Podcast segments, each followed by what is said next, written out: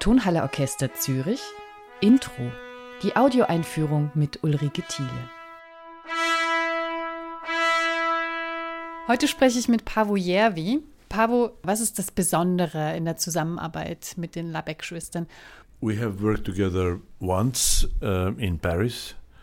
We premiered the Dubignon Concerto for two pianos, and it was a wonderful experience. So this will be my second time, and I have been sort of looking forward to it, especially now that it's a very interesting and, and quite an unusual piece, the Martinů double concerto.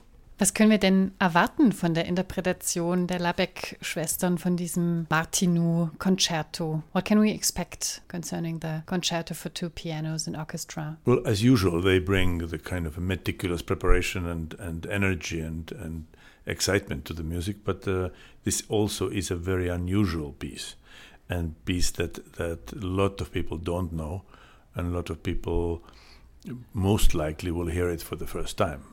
I would like to think, and I'm pretty sure that it will be a really good way to hear something for the first time when the Labèque sisters are playing.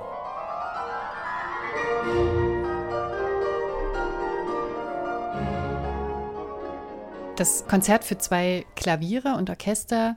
Was sagt uns das über die musikalische Sprache von Martineau? Let's think a little bit about the musical language of Martineau. In which world leads us the concerto of Martineau? It's difficult to describe in words the, the, the actual language of Martineau, but it is immediately recognizable. It's, I don't know any composer who writes and sounds like that.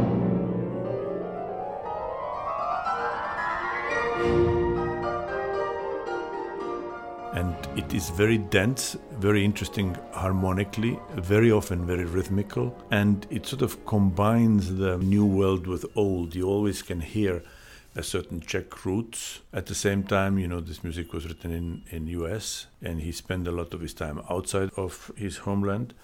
So there is a kind of a combination of modernism, harmonic kind of innovation and also something from his home. In welcher Situation bist du in Kontakt gekommen mit der Musik von Martinů? In which situation did you come in contact with the music of Martinů? Most of the contact that I have had with any music was always through my father, who is a conductor, of course, and a great music lover and music collector. And so as a kid, we grew up hearing a lot of different music, and Martinů was one of the favorites. And in fact, my father has recorded all the symphonies. So the second symphony of Martinů and Frescoes and few other pieces I have also conducted regularly.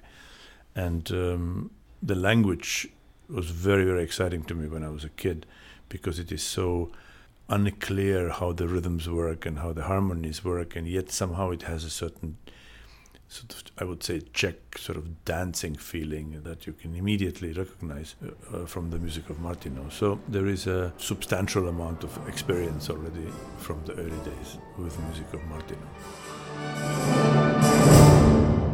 Im zweiten Teil widmen wir uns Brahms, Brahms' erste Sinfonie.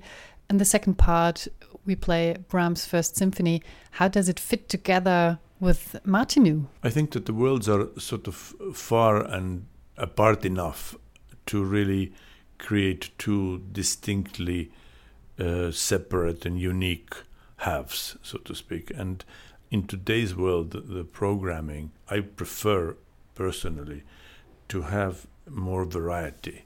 And I think Martinů is a is a very very good appetizer for a Brahms symphony, and it sort of helps also to have something that is not so familiar with something that is extremely familiar, which is a Brahms symphony. Was kann man Neues entdecken im Brahms, wenn man vorher den Martinů gehört hat?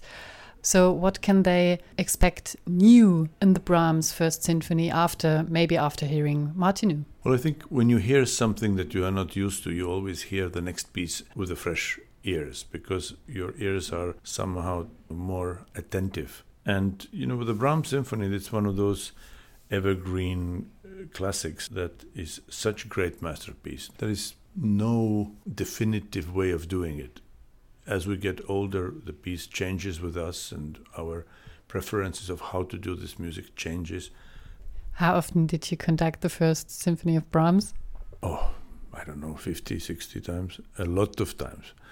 And, you know, we've recorded it, we've done a lot of Brahms cycles uh, with Deutsche Kammerphilharmonie, and, and so, so the Brahms, Beethoven, Schumann has been sort of part of our DNA for a very long time. But with Brahms, there is also an an interesting historic perspective that one has to keep in mind because we are used to hearing Brahms with a very large romantic orchestra, which totally fits the music of Brahms.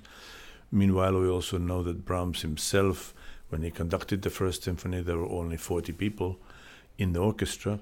So all the balances and the inner voices and everything were in these performances obvious are not so obvious in the modern performances. But what i have uh, grown up is a very romantic old german kind of uh, image of it because listening to the recordings of Furtwängler and Klemperer and, and, and Bruno Walter and name it and then went through this whole you know 10 year period of, of doing it with the Deutsche Kammerphilharmonie that is an orchestra of about 40 people. And the interesting things you learn from both sides are going to be put in action uh, so to speak in this performance. Are there musical moments you remember uh, that you have changed during uh, the years? So that you conducted totally different at the beginning and and now I'm changing my mind almost always. Every time I do a piece, I hear different things. I find different things. As I get older, the preferences change, and a lot of the details that were extremely important to me when I was younger are less important now. And the larger sort of structural picture becomes increasingly more important. So it is not, it's never the same. It, and with a great piece, like Brahms one or Eroica or a Tchaikovsky five or or or you know a, a, a Schumann symphony, you you always have to start with the fresh airs. Basically, if you go in and say, "Well, I know this piece. This is how we always do it," that's already a bad start because then you don't really hear the music anymore with the fresh airs. And uh, this is what's very helpful to to have some distance and then really see how you feel about this now rather than how you thought about it five years ago. Wir sind gespannt auf die neue Sichtweise auf Brahms und auf den Martinu. Vielen Dank, Pavel Javi. Vielen Dank. In die Werke können Sie schon vor dem Konzert hineinhören mit unseren Adagio-Playlists direkt in unserem Konzertkalender.